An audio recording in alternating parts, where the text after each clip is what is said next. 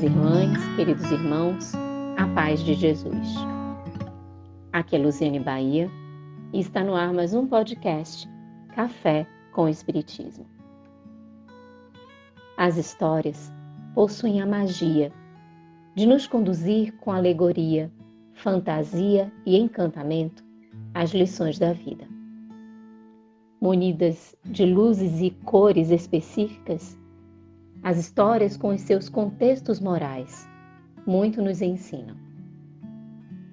Lembramos-nos que Jesus se utilizou da beleza das narrativas para que nós, crianças espirituais, percebêssemos, através de elementos tão singelos, mas tão naturais, os verdadeiros valores e caminhos para a construção do reino de Deus nos nossos corações.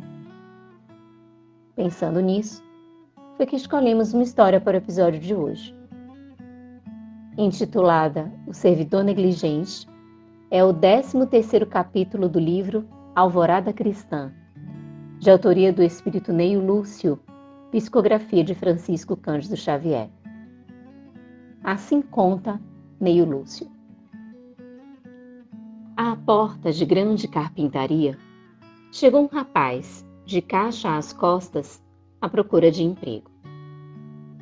Pareceu humilde e educado. O diretor da instituição compareceu atencioso para atendê-lo. Tem serviço com quem me possa favorecer? indagou o jovem respeitoso depois das saudações habituais.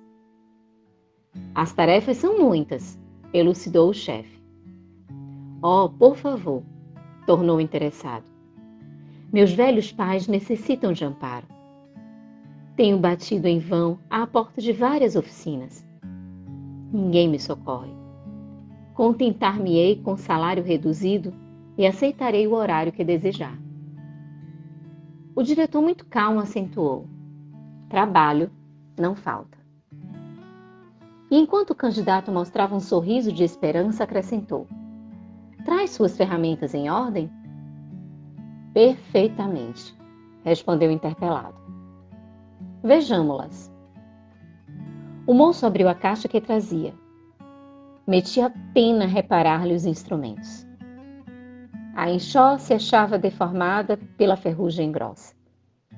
O serrote mostrava vários dentes quebrados. O martelo tinha cabo incompleto. O alicate estava francamente desconjuntado. Diversos formões não atenderiam a qualquer apelo de serviço, tal a imperfeição que apresentavam seus gumes. Poeira espessa recobria todos os objetos. O dirigente da oficina observou, observou e disse desencantado: Para o senhor, não temos qualquer trabalho. Oh, por quê? interrogou o rapaz em tom de súplica. O diretor esclareceu sem azedume. Se o senhor não tem cuidado com as ferramentas que lhe pertencem, como preservará nossas máquinas? Se é indiferente naquilo em que deve sentir-se honrado, chegará a ser útil aos interesses alheios? Quem não zela atentamente no pouco de que dispõe, não é digno de receber o muito. Aprenda a cuidar das coisas aparentemente sem importância. Pelas amostras, grandes negócios se realizam neste mundo e o menosprezo para consigo é indesejável mostruário de sua indiferença perniciosa. Aproveite a experiência e volte mais tarde. Não valeram petitórios do moço necessitado. Foi compelido a retirar-se em grande abatimento, guardando a dura lição. Assim também acontece no caminho comum. Quem deseja o corpo iluminado e glorioso na espiritualidade, além da morte, cuide respeitosamente do corpo físico. Quem aspira à companhia dos anjos, mostre boas maneiras, boas palavras e boas ações aos vizinhos. Quem espera a colheita de alegrias no futuro, aproveite a hora presente na sementeira do bem. E quantos sonharem com o céu, tratem de fazer um caminho de elevação na terra mesma. Impactante, não?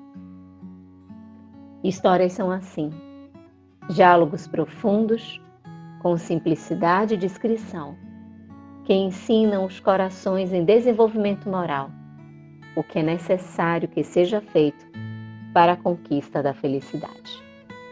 Com gratidão imensa no coração, um grande abraço e até o próximo podcast Café com o Espiritismo.